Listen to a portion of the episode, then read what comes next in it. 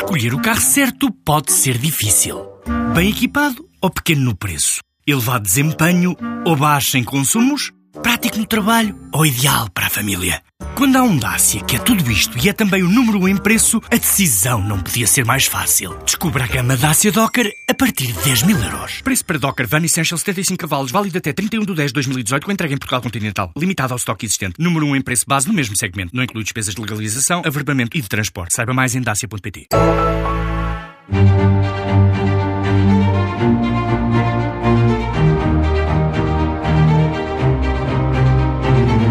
Com vista para o mar, este ano letivo já vai ser diferente para os alunos da nova School of Business and Economics que estreiam o novo campus universitário de Carcavelos. Uma obra de grandes dimensões, financiada através de crowdfunding junto de empresas e doadores individuais, mas também pelo Banco Europeu de Investimento. O convidado de hoje é Daniel Traça, economista, doutorado pela Universidade de Colômbia, nos Estados Unidos. Deu aulas em Paris, em Bruxelas, em Genebra, Seul e Singapura. E é há três anos o diretor da nova SBE, onde se licenciou. Daniel Traça vai ajudar-nos aqui hoje a refletir sobre o momento que o país atravessa, mas antes falamos sobre este novo campus que se impõe na paisagem de Carcavelos. Daniel Traça, muito obrigada por ter vindo à entrevista. Muito obrigado pelo convite. A nova SBE terá agora um campus universitário ao estilo americano, estreia-se neste ano letivo. Como é que está o nível de admissões de alunos? Eu, se calhar, eh, pegava na, na questão do, do, do, campus ao nível americano, porque eu, eu faço sempre este reparo que ele é um campus português. O arquiteto foi português, a escola é portuguesa, os, é alunos, é os alunos são sobretudo portugueses. Uh, os professores também são sobretudo portugueses, os alunos são portugueses e, e os internacionais que lá vêm, vêm para visitar Portugal. E, portanto, de facto, aquilo é a escola, quer-se uma escola que, que é portuguesa, que, projeta, que, que vive, de, vive de ser português e que quer projetar Portugal no mundo. E eu acho que isso é um ponto importante, porque eu acho que se a nossa escola, e já vou voltar à questão das, das admissões, se a nossa escola, durante muito tempo, eh, no, na, na sua história de mais de 40 anos, passou muito tempo a aprender e a tentar imitar modelos estrangeiros para se desenvolver, e era preciso, e era, e era, e era isso que fazia sentido. Hoje é uma escola fundamentalmente portuguesa que quer projetar Portugal no mundo, porque aquilo que nós vamos fazer eu acho que é português e que é único. Volta... Em relação às admissões? Em, em relação às admissões, admissões este, nós este ano vou, voltamos a receber 705, recebemos 750 alunos de mestrado. Uh, o ano passado tínhamos recebido cerca de 620 alunos de mestrado. Recebemos, portanto, mais 130 alunos de mestrado que o ano passado. As nossas admissões têm estado consecutivamente há 10 anos que sobem cerca de 20, 30%. E, e, e, portanto, temos tido uma procura crescente, de qualidade crescente, sobretudo. Os alunos internacionais hoje são cada vez melhores do que eram nos anos anteriores. Os alunos portugueses, eu acho que os alunos portugueses que nós recebemos são os melhores do país. Neste momento há 20% de alunos internacionais? Não, nos mestrados, eh, este no, ano... No total? No, no, total, é, quer dizer, é preciso separar os mestrados e licenciaturas porque não são comparáveis. A admissão de alunos estrangeiros às licenciaturas é um fenómeno recente uhum. e ainda pouco, pouco, pouco fácil, eh, pouco, um pouco difícil.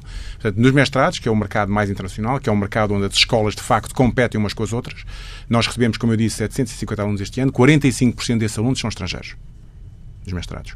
Nas licenciaturas, nós temos muitos alunos estrangeiros, mas são sobretudo em programas de intercâmbio e, portanto, eh, por cada aluno português que sai, há um aluno estrangeiro que, há um, há um aluno estrangeiro que entra. Mas eh, eu acho que o mais importante é, de facto, este, os programas de mestrados e 45% dos nossos alunos de são, neste momento, estrangeiros.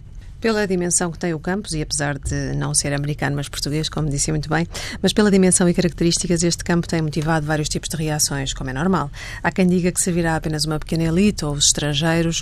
Uh, reconhece que poderá haver esse risco? Qual é a sua visão acerca dessas críticas?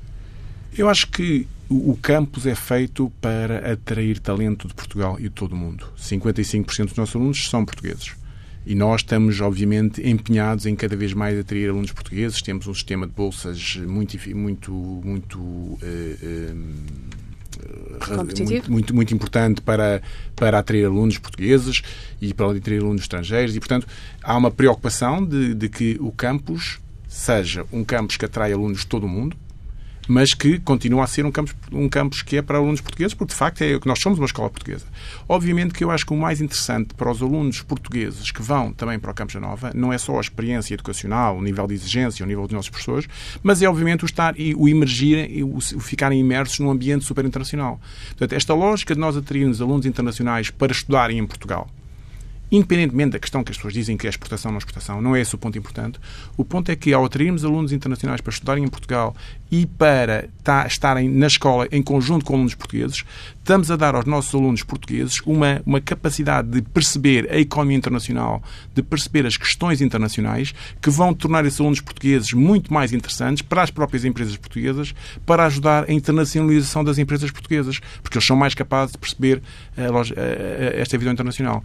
Da mesma forma, os alunos internacionais que vêm para aqui, muitos deles ficam cá, por exemplo, os italianos, muitos deles querem ficar cá em Portugal e muitos deles ficam a trabalhar com empresas portuguesas. Portanto, ter um campus capaz de atrair alunos internacionais, de formar portugueses neste ambiente internacional, é uma forma de ajudar-nos a internacionalizar as empresas portuguesas e de ajudar-nos a internacionalizar a nossa economia.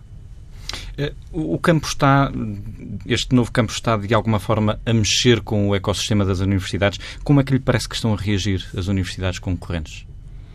É, é, é, é uma questão relevante? Eu, eu acho que as nossas. Quer dizer, no, no, nesta lógica destes programas de mestrado e da forma como o mercado de ensino superior está a movimentar na Europa, a concorrência da nova é sobretudo a concorrência internacional. Nós hoje preocupamos-nos em perder alunos se calhar para algumas universidades, universidades, portuguesas, mas sobretudo em perder alunos para universidades que estão na Dinamarca, que estão em Itália, que estão uh, em Espanha ou que estão em França. E devo dizer que não nos preocupamos só em perder alunos estrangeiros que vão para essas escolas. Preocupamos em perder alunos portugueses que, sem haver uma escola de referência internacional em Portugal, iriam também estudar para essas escolas. Portanto, eu, um dos pontos importantes é que ter uma escola como a Nova em Portugal, uma escola que seja capaz de competir com essas escolas internacionais e seja capaz de assegurar que estes alunos portugueses têm uma opção em Portugal para a sua ambição, é uma forma de, de, de segurar este talento em Portugal e, de, e, e, porque o risco era eles indo estudar para estes países estrangeiros, nos, para, estes, para, estas escolas estrangeiras, mais dificilmente voltariam a Portugal. Portanto, eu acho que a, a missão também é aqui dar esta, esta formação aos portugueses num ambiente muito internacional, mas é também assegurar que há talento português que fica em Portugal a estudar e que, portanto, pode ajudar a, assegurar a competitividade das empresas da economia portuguesa. A nova promete também um ensino colaborativo, portanto, em contraste com o ensino tradicional que nós conhecemos, que é só centrado no professor. Na prática, o que é que isso vai significar no dia a dia do, do ensino? Eu acho que vai significar um, uma aprendizagem que se passa eh, muito para fora da sala de aula. Eu acho que a lógica deste campus, e isso é que eu acho que é novo, é que os alunos vêm de manhã, estão o dia na escola. E durante esse dia, há uma parte do dia em que têm aulas, e, portanto, estarão, estão a aprender com o professor.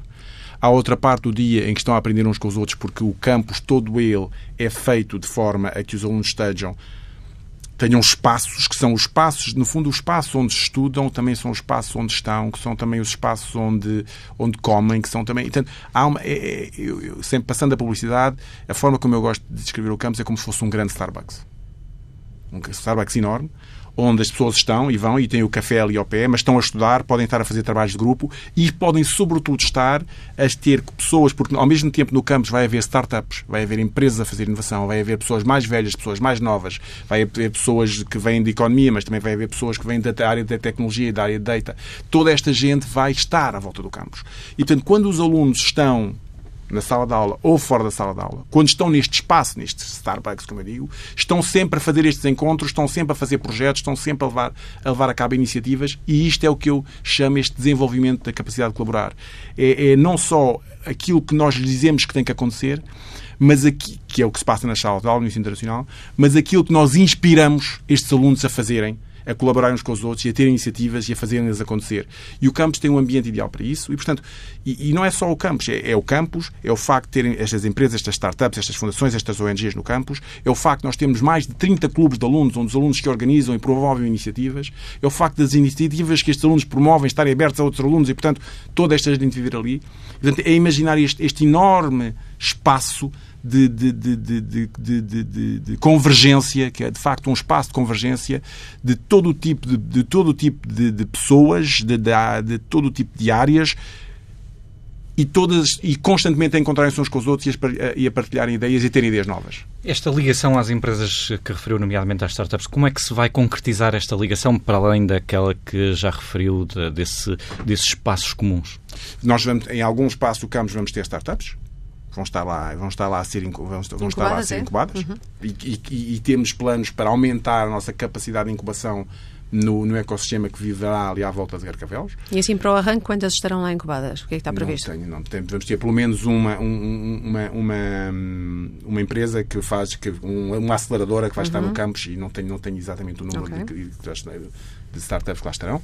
Vamos ter, vamos ter um, um enorme espaço onde, onde, vai, onde, a tecnologia vai estar disponível, portanto, e isso permitir-nos a, ao mesmo tempo que ensinamos gestão porque sabemos que no futuro a gestão e as finanças e a economia vão ser fundamentalmente influenciadas pela tecnologia.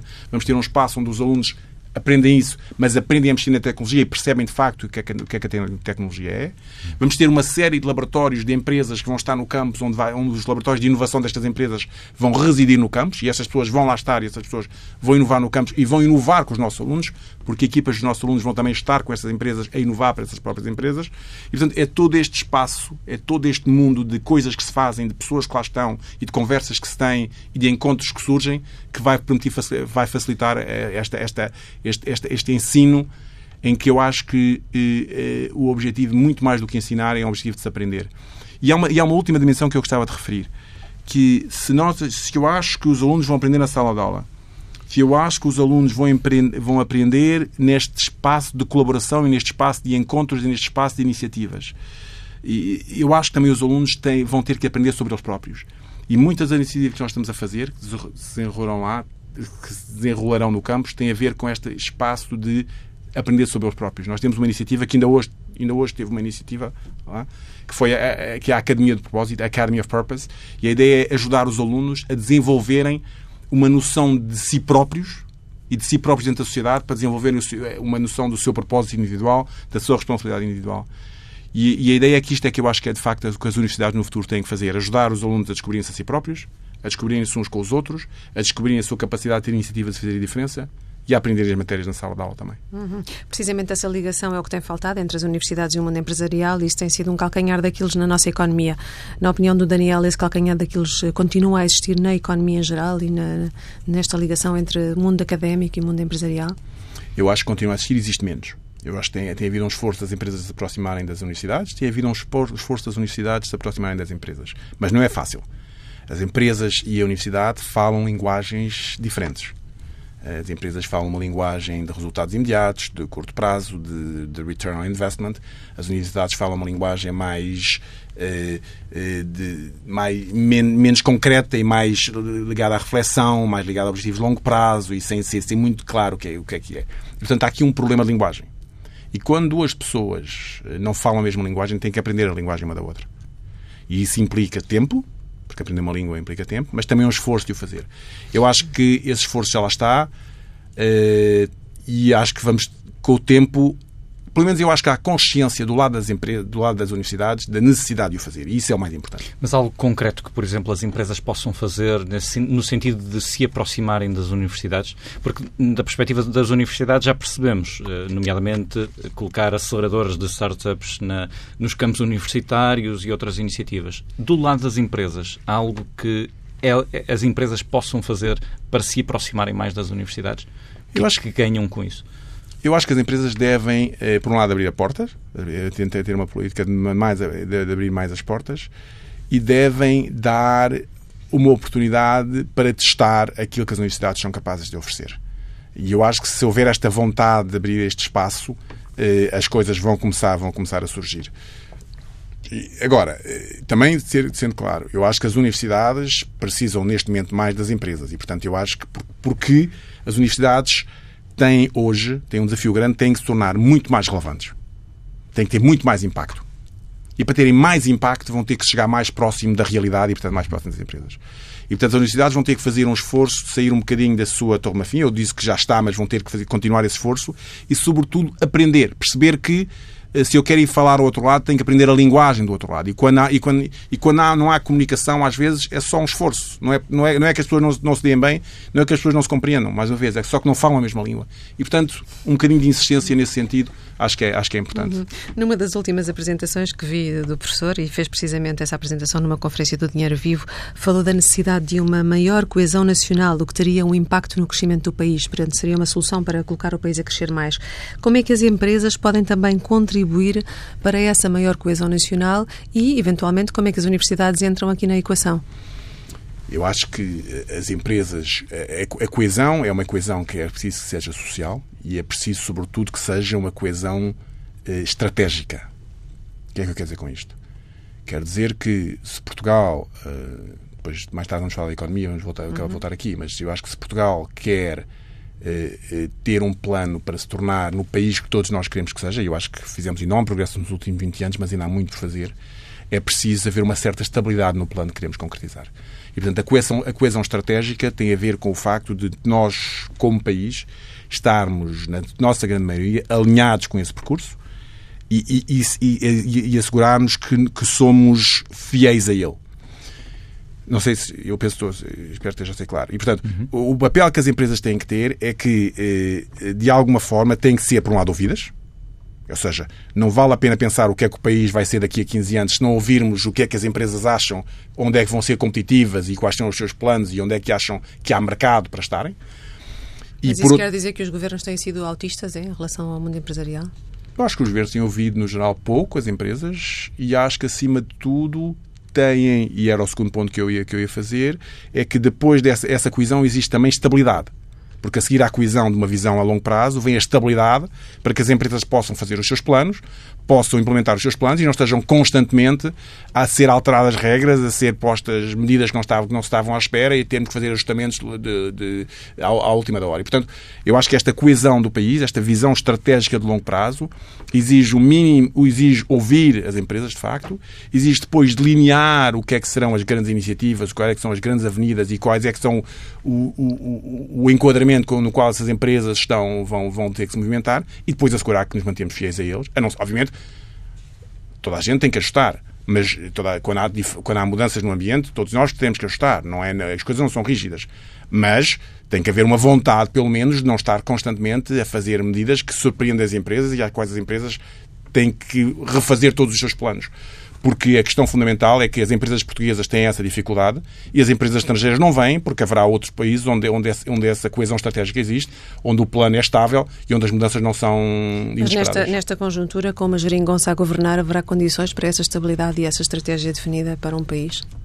Temos as condições necessárias? Eu acho que comentar a situação política deve ser feito por comentadores políticos. Eu acho que há uma, há, há, há espaço suficiente de convergência na sociedade portuguesa para que, com a liderança eh, necessária, seja, seja feito essa visão de longo prazo seja estabelecida e, e, e, e, essa, e essa planificação seja mantida. O que é que eu quero dizer com isto? Se nós olharmos para, para de facto o que é que são as grandes linhas da sociedade portuguesa, houve, nós às vezes olhamos para, olhamos para o, o, o período, o período da crise e depois no, no período pós-crise. Mas, de facto, eh, as grandes linhas estão ali. Uma necessidade de maior coesão social em Portugal, uma necessidade, um grande foco na internacionalização e na exportação como grande avenida de crescimento económico e uma necessidade de, uma, de, um, de, um, de um controle orçamental para não se perder a parte do orçamento. Nestas três grandes linhas, eu acho que há, há, há um acordo enorme na sociedade portuguesa. E com estas três grandes linhas, eu consigo fazer um plano para os próximos 10 anos para a sociedade portuguesa e manter-me fiel a ele. E, e, portanto, e depois, o que era interessante era se depois todas as outras medidas fossem julgadas à luz desta, à luz desta visão estratégica. Uhum. Já referiu a questão orçamental. Estamos a menos de um mês de conhecermos o Orçamento de Estado. O que é que espera deste Orçamento de Estado para 2019? Eu o que eu espero não, não penso que seja o que é importante.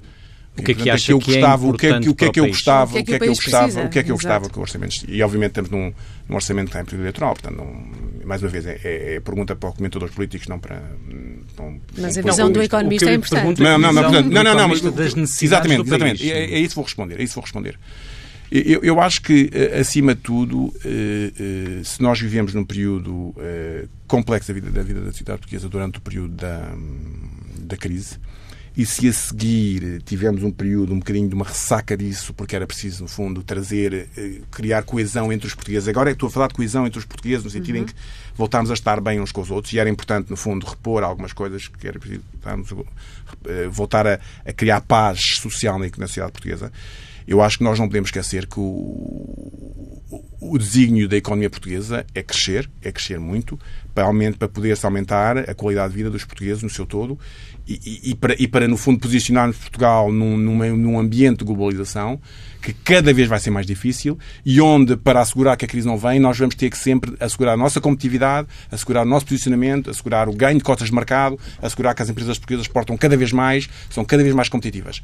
E, portanto, o que eu gostava, e vou, vou fechar, vou tentar falar a pergunta, era que, eh, e mais uma vez, o tempo é de eleições e, portanto, não, o tempo não será agora, mas que o, o futuro da economia portuguesa voltasse a ser um futuro de reformas estruturais, um futuro de visão e um futuro de uma lógica orçamental que deixar que, uma vez recuperado um bocadinho desta paz, passarmos a uma lógica mais de desenvolvimento, de crescimento económico e de crescimento económico sustentável. Eu preocupa muito que o facto de, durante estes anos todos, a produtividade em Portugal não ter crescido, é talvez e, e, e, esta lógica da falta de crescimento da produtividade tem a ver tem, tem exatamente a ver com o facto de não termos eh, pegado ainda nesta lógica de reformas e de visão estratégica da economia a longo prazo. A produtividade em Portugal não cresce, não cresceu nos últimos 20 anos, continua a não crescer e, portanto, a perspectiva de sustentar altas taxas de crescimento sem haver um crescimento da produtividade, que é a única coisa que é sustentável o crescimento a longo prazo, é uma preocupação grande sobre a sustentabilidade deste processo na, na economia portuguesa. Hum, passando do orçamento em geral para uma medida concreta, haverá alguma medida que, enfim, eh, não saibamos que está em cima da mesa para já, mas que, a seu ver, deveria estar lá contemplada neste orçamento? Alguma sugestão de medida que poderia fazer a diferença neste orçamento? Ou de reforma. Exato. Eu acho que. Eh aliás, nós tivemos, tive parte de um grupo, a CIP até fez uma proposta, que era que, por exemplo, do lado a formação, eu acho que a formação dos nossos quadros é um dos elementos fundamentais para o aumento da nossa produtividade.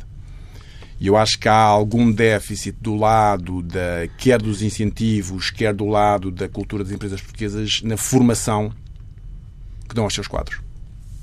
É preciso investir mais, é preciso dar mais formação, é preciso uh, perspectivar, alinhar o desenvolvimento da nossa estratégia com o desenvolvimento dos nossos quadros, porque se houve um enorme aumento do ensino superior em Portugal, há muitos quadros que precisam dessa formação e mesmo aqueles que já vêm com cursos superiores precisam dessa formação regularmente. Portanto, eu acho que por aí eh, eh, eu acho que podia-se fazer, podia -se fazer alguma medida para incentivar mais eh, a formação dada pela, pelo, pelas empresas aos seus quadros. E, e devo dizer que não houve uma medida que nós até que eu propus na altura do, do, do, do grupo de trabalho, do grupo de trabalho que, que aliás foi, foi, foi sugerida, que era que eh, houvesse uma espécie que uma parte da contribuição para a Segurança Social pudesse ser usada para formação e a ideia era que se as empresas não usassem para formação validada, passava, era, era, era imposto. Mas se as empresas usassem para a formação especializada, não era. Eu acho que era uma forma engraçada de quase que obrigar as empresas a dizer assim: ou vocês usam isto para formar os vossos quadros, ou então o. Estado, ou, então o Estado, ou então o Estado fica com isto. E, portanto, isto, isto seria uma medida que eu acho que era interessante para que, a, para que as empresas investessem em formação. O que, voltando ao ponto que eu tinha dito anteriormente, porque é esta lógica de longo prazo que tem que ferir tudo, esta formação dos quadros é fundamental para o aumento da produtividade e para a internacionalização das empresas e, portanto, uhum. tem a ver com, este, com esta grande linha estratégica. Uhum. E alguma matéria, algum, algum debate que esteja em curso que o esteja a deixar mais uh, apreensivo no sentido de, das necessidades do país de que falávamos? Eu acho que aquilo que se tem visto no orçamento, quer dizer, nós estamos, nós estamos num orçamento que sairá num ano de eleições, portanto não vale a pena estarmos a fazer grandes reflexões sobre outras coisas. Quer dizer, eu acho que se houver neste momento, é preciso haver um grande cuidado do lado do déficit, eu acho que sim. Eu acho que, eh, eh, mas eu acho que aí acho que há um enorme consenso da sociedade portuguesa. Todas as notícias que têm vindo a pública que há uma enorme preocupação do governo em não deixar resvalar o déficit. Eh, eu acho que os portugueses aprenderam essa lição. E isso é, isso, isso é extraordinário. É extraordinário. Deixe-me pegar no tema do déficit. Depois, não sei se ia acrescentar outro. Não, ia só, só, eu ia só finalizar. Portanto, eu acho que a grande preocupação, e essa tem sido salvaguardada, e eu acho que todos os discursos do governo têm salvaguardado, é que até podemos decidir se há mais um, um bocadinho para a direita ou um bocadinho para a esquerda.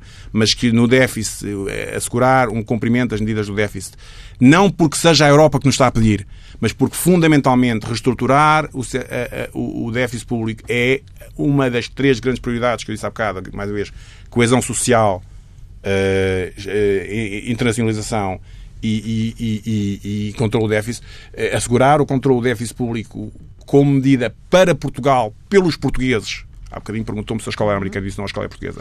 Estilo americano. Exatamente. Eu estou-lhe a dizer agora que o déficit não é europeu, o, déficit é, o controle do déficit não é europeu, o controle do déficit é português. E, portanto, assegurar que isso, que isso, que isso se mantenha, acho que é uma das grandes prioridades e acho que o Governo tem, tem, tem sido bastante eficaz nessa. E, pelo menos tem, dito, tem sido muito, uh, tem falado muito acerca disso e no bom sentido. E por falar em déficit, precisamente, o Conselho das Finanças Públicas eh, está agora a apontar para um déficit de 0,5% este ano.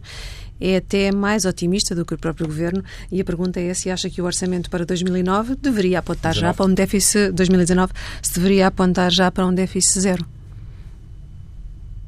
Eu, neste momento, eu, Portanto, as medidas estão, agora... estão no Pacto de Estabilidade. A previsão agora é do 0,5, portanto. Está... Para 2019. Exatamente. Uh, muito se falou, aliás, deu muita polémica se deveria já ser apontado ou não o déficit zero. E a pergunta é se realmente que... seria já muito ambicioso ou se não deveríamos ter essa ah, ousadia não, de o apontar para eu 2019. Eu acho que aí eh, eu, o número, se é 0, se é 0,2, se é menos 0,2, é menos importante perceber quais é que são as escolhas que têm que ser feitas. Eu acho que nós temos que, de facto, eh, controlar o déficit, ele está controlado.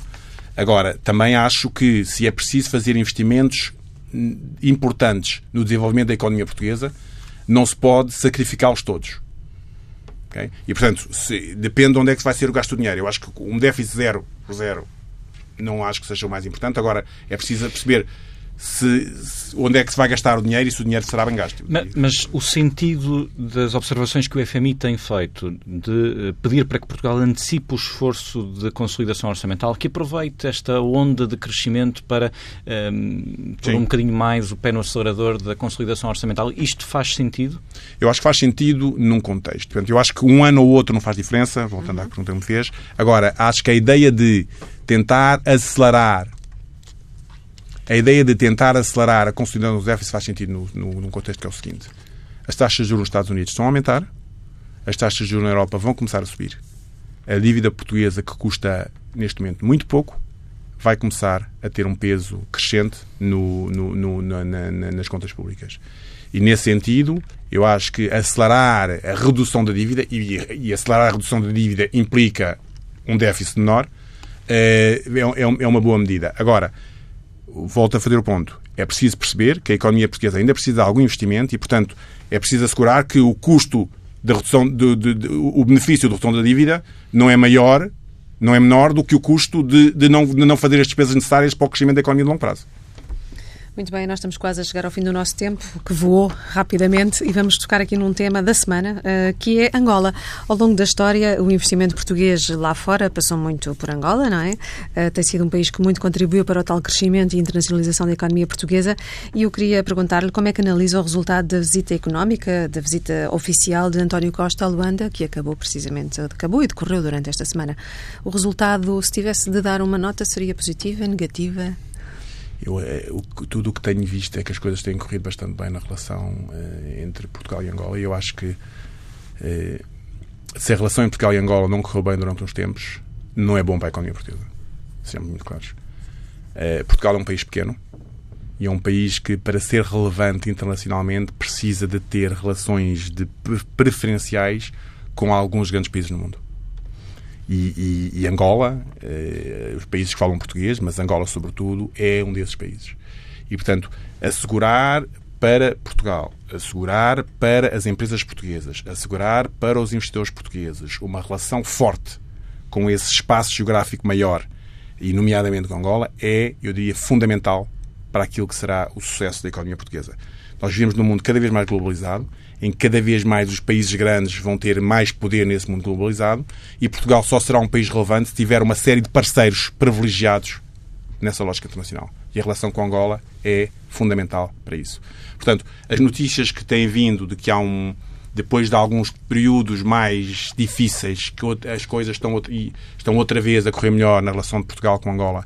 A mudança em Angola, que eu acho que tem sido bem aproveitada para Portugal voltar a fazer, voltar a restabelecer estas pontes e criar esta relação privilegiada e, sobretudo, eh, não tentar evitar que Angola de repente comece a preferir relações com outros países do que do, com Portugal. Uh, nesse aspecto, acho que uh, a nota é certamente positiva uh, deste, deste esforço de reatar esta relação com Angola, de tornar Angola um parceiro privilegiado de Portugal. E, e, e, eu acho que se mais coisas se podia fazer, e eu acho que ainda há uma relação ainda por fazer, é passar da relação comercial, que é como, as, como a conversa hoje ainda se faz muito, para uma relação mais de soft power.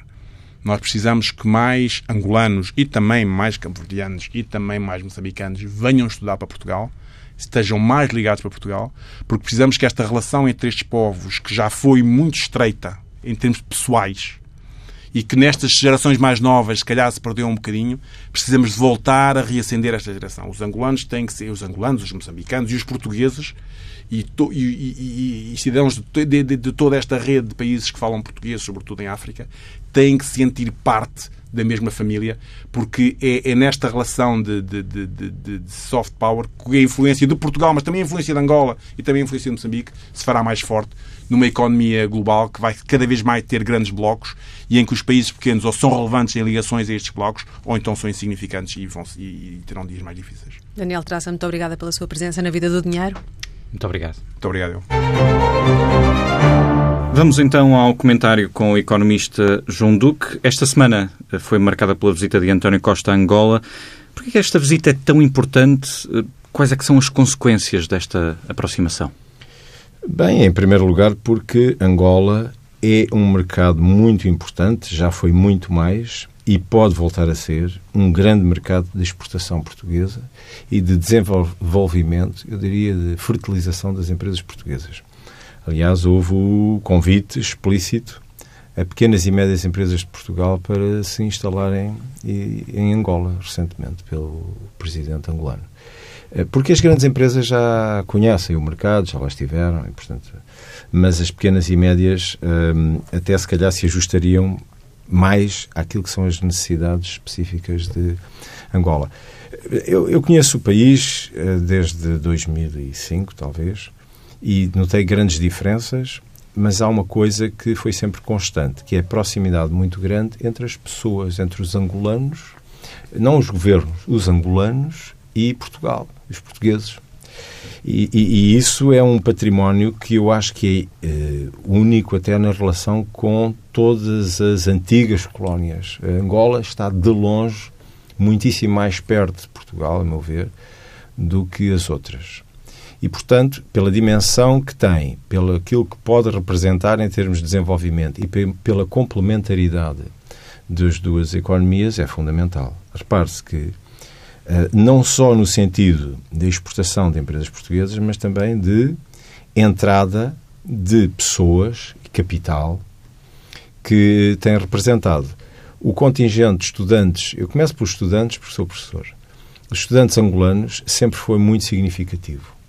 Uh, e, e, portanto, e, e mantém-se essa presença constante. Não se reduziu com a crise? Não vieram menos estudantes sim, da sua experiência? Uh, houve alguma redução, sim, mas houve uma coisa também, não imediatamente, mas é, houve algumas dificuldades com os bolseiros. Uhum. sim, esses sim tiveram muitas dificuldades aqueles uh, estudantes que têm de famílias, são suportados por famílias com mais capacidade, esses mantêm-se e, e, continuam a vir com muita. Porque Portugal é de facto um destino muito apetecível, porque se, eles sentem-se em casa e têm familiares e têm sempre alguém que conhece e que, e, e que, fazem parte da sociedade portuguesa. Portanto, eles estão cá, vivem cá e têm uma presença, agora voltando à economia, não só por via dos estudantes, mas por via dos trabalhadores, uh, de alguns quadros e do capital. Portanto, que parou quando foi o início da crise, mas havia um fluxo enorme e ainda hoje Angola é o segundo uh, país em termos de proveniência de capital estrangeiro com investimento na Bolsa Portuguesa, a seguir à China.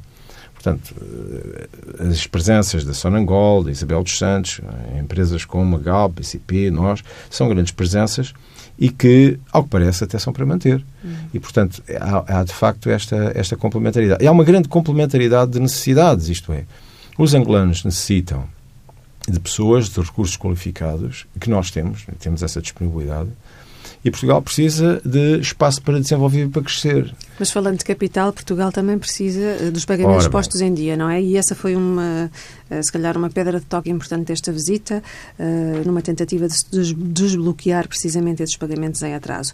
E a minha pergunta é, apesar de todas as boas intenções da visita, se estará Angola em condições, até porque o petróleo ainda não atingiu níveis altos que tanto desejaria Angola, se estará Angola em condições de pôr realmente essas contas em dia com as empresas portuguesas? Não é fácil, não é fácil. Não é fácil porque os saldos em dívida, aparentemente, são muito elevados e não é fácil que eles tenham disponibilidade eh, de cambial para fazer os pagamentos imediatos. Eh, essa tem sido uma grande dificuldade dos últimos anos. Melhorou, está a melhorar, está a estabilizar, diria eu, porque também as importações eh, com Portugal reduziram significativamente e, portanto, isto significa que os saldos crescem muito menos. De qualquer das formas, essa é, digamos assim, uma das, eu diria, derrotas é, desta, desta visita do Primeiro-Ministro, porque não, vamos ver se ele pensava que conseguia trazer de lá a promessa de pagamento imediato de todos os saldos em dívida, eh, bom, não, não se consegue. Mas, mas, de qualquer das formas, pelo menos há aqui um pagamento que não é não é não deixa de ser significativo falaram-se em 100 milhões de euros uhum. e portanto isso já é, já é, alguma coisa mesmo que se pague só 20% de dívidas já é muito significativo para as empresas portuguesas muitas delas e porque até se calhar muitas delas já conseguiram reequilibrar-se eh, para viverem com aqueles saldos eh, que tinham lá e portanto de alguma maneira isto são boas notícias para as empresas que venham a receber Uh, enfim, uh, mas, mas uh, já, eu acho que a questão dos saldos já foi, para as empresas portuguesas, talvez tenha sido já mais grave. Até sentirem uma, uma possibilidade de estabilizarem a sua atividade sem necessidade emergente daqueles pagamentos que muitas conseguiram. Agora, são boas notícias. De qualquer das formas, como digo, um, há ainda uma coisa muito curiosa. É que ambos os países precisam de investimento. Portugal e Angola. Uh, Angola está num processo que Portugal pode ajudar, porque Portugal, apesar de tudo, conseguiu alguma credibilidade na captação do mercado de capitais internacionalmente. E Angola está a fazer um esforço muito grande para fazer aquilo que tem que fazer para aspirar a que investidores internacionais queiram investir em Angola, tirando os investidores tradicionais em Angola, que são a China, é, o Brasil e Portugal. Uh, uns, de uma forma mais ou menos rápida, alteraram as suas perspectivas, porque não têm uma posição de Estado, é? O caso de Portugal não tem uma presença de Estado, não há um investimento de Estado. A China tem uma política diferente e, portanto, consegue manter os investimentos em Angola porque tem uma posição de Estado. Uh, apoiando mais ou menos explicitamente algumas empresas, é de facto uma posição diferente. Portanto, um, agora, no mercado internacional, Angola, para fazer a captação do investimento no mercado internacional, precisa de respeitar uma série de compromissos, submeter-se a uma série de regras, ter um claro, eh, diria eu, uma clara supervisão do Fundo Monetário Internacional e admitir que há regras que têm que ser julgadas, quer no plano económico, quer no plano político, para que eh, outros países possam eh, apoiar as empresas nesse investimento. Eh, falemos agora brevemente sobre as contas do Estado. O Conselho das Finanças Públicas é agora mais otimista em relação ao déficit deste ano. Estima um déficit de 0,5% o que, a verificar, se supera as expectativas do próprio Governo. Surpreende-o esta possibilidade? Uh, um bocadinho, mas ao que percebemos pelos detalhes da notícia, a questão está relacionada com um, uma, o cálculo mais fino, mais rigoroso dos dados de 2017 e, portanto, isso promoveu aqui uma alteração de expectativas face àquilo que é o saldo. Um, de qualquer das formas, são muito boas notícias. Era muito pior que fosse o contrário. Portanto, a correção certo. fosse no sentido contrário. Portanto, são boas notícias.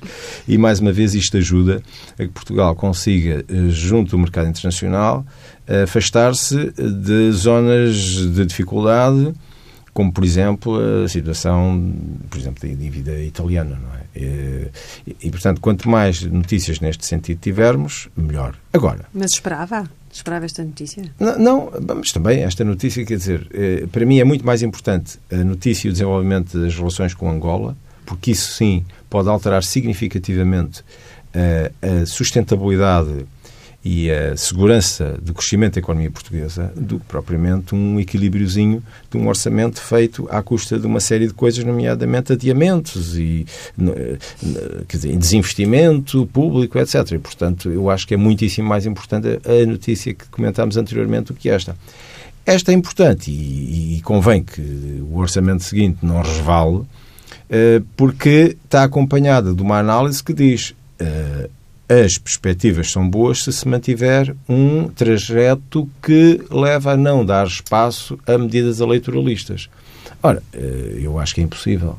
Portanto, o que eu admito que tínhamos no futuro é um orçamento eh, a apelar ao voto e depois com uma contenção na execução, eh, particularmente do primeiro semestre de 2019.